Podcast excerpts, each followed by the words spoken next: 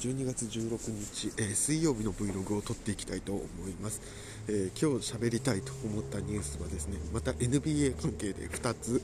えー、あります。まず1つ目が速報になるので、え詳しいのを見てないんですけれどもヤニス・アデト・クンボ、えーとまあ、言ったら、え2年連続の MVP を取っている、え今の NBA のもうスーパースターですね。トップスターが、えー、ミルウォーキーバックス、えー、現在契約している、えー、チームとですね、え5年間の、え契約延長を発表しましたで4年間を4年間、えその契約5年契約の中身がですね4年経った後は、え自分で5年目を、え契約するかしないかを選択することができると。えー、まあ、そういう5年契約をしました、えこれはですねすごく、えー、驚いたというニュースでございます、えなぜかというと、えヤニスにしてみればですね、え今シーズン終われば、えフリーエージェントになりますから、えそのタイミングで決めるっていうのでも全く問題なかったんですね。えー、ただ、えー、そのシーズン前に決めたと。いうところは本当に驚きです。えー、ミローキバックスは、えー、昨年もですね、えー、シーズンとしては、まあ、ダントツではないんですけれども、えいいシリーズを終えて、まあ、ここ数年、えシーズンでは、え無双みたいな感じでやっていて、ただ、えーと、ファイナルになると、まあ、準決勝ぐらいで、えセミファイナルぐらいで、え負けてしまうみたいなチームでした。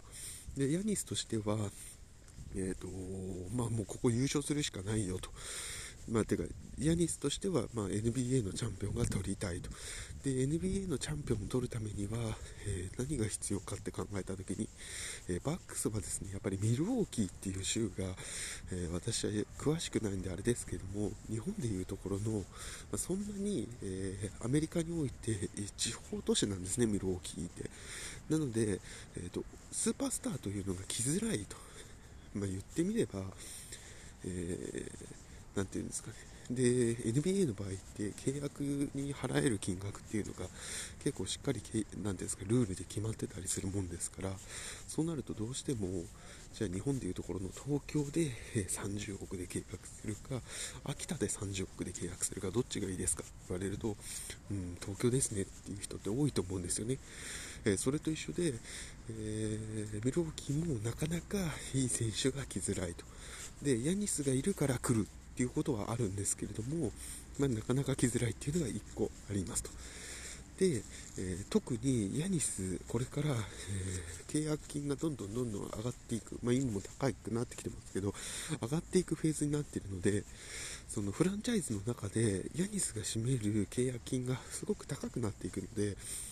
多くの金額を支払えない中で、いい選手がミローキに来るかっていうと結構そこ疑問で、えー、まあなんでそんな状況があると。でそういうことを考えていくと、今シーズンあたりを終わったところで、まあ、まだいけるかと、いけないかとミルウォーキーを、んそこで見るっていうのが一番分かりやすいのかなと思ってたんですけれども、えー、まあ、今回はどういうちょっと因果か、ちょっと私は分からないですけれども、えー、なったというので、まあ、そこは1個衝撃かなというところでございました。もう1つがですね、えー、渡辺ですね、え渡辺裕太選手がプレシーズンマッチ2戦目に出場しました。2戦目もですね、え出場するタイミングとしては、え、まあ、かなりキャンプに呼ばれているメンバーとしては早いタイミング、え、で呼ばれています。で、えーとまあ、ネットニュースとかの情報になるので私はあれですけれども、えー、まあ、セカンドユニットもしくはセカンドユニットの次ぐらいのですね、感覚で、え使われたんじゃないのというところでございました。で、えーツイッターで海外の方を見ていると、あのバンキシャみたいな人もですね、今のラプターズには、え、渡辺は嬉しい驚きだと、えー、誰をカットしなきゃいけないかっていうのを、えー、考えるっていうぐらいにはなってるんじゃないの？みたいなのでですね、え何かというと、えラプターズはもうですね、ロースターの契約15人だったかな、枠が全員もう決まっちゃってるんですね。なんで、渡辺を、えー、1軍登録しようと思うと、誰かの契約を解除して、まあ、違約金を払ってまで、えー、渡辺を入れなきゃいかんと。で、そこまでやりまっかというところ。えーと、でも、そこまでになったというのは本当にすごいことだなと思います、えー、渡辺は今回のキャンプに呼ばれるときには、えー、一番、えー、弱い、え契約で呼ばれて今現在はその中では一番いいところまで来ているという意味では、まあ、日本人っていう意味でのその商業的な意味合いもあるんだとは思うんですけれども非常に成果は出しているというところであの本当に応援したいと心から思う、えばかりでございます。で、えー、今、まあ、今日喋りたかったのはこの2点ですね。であ霜が降りていてこのサクサクという音なかなかですね。で、えー、3点目は、まあ、本当余談になるんですけども、菅総理が、8人ぐらいで忘年会やっちゃったというところは、うん、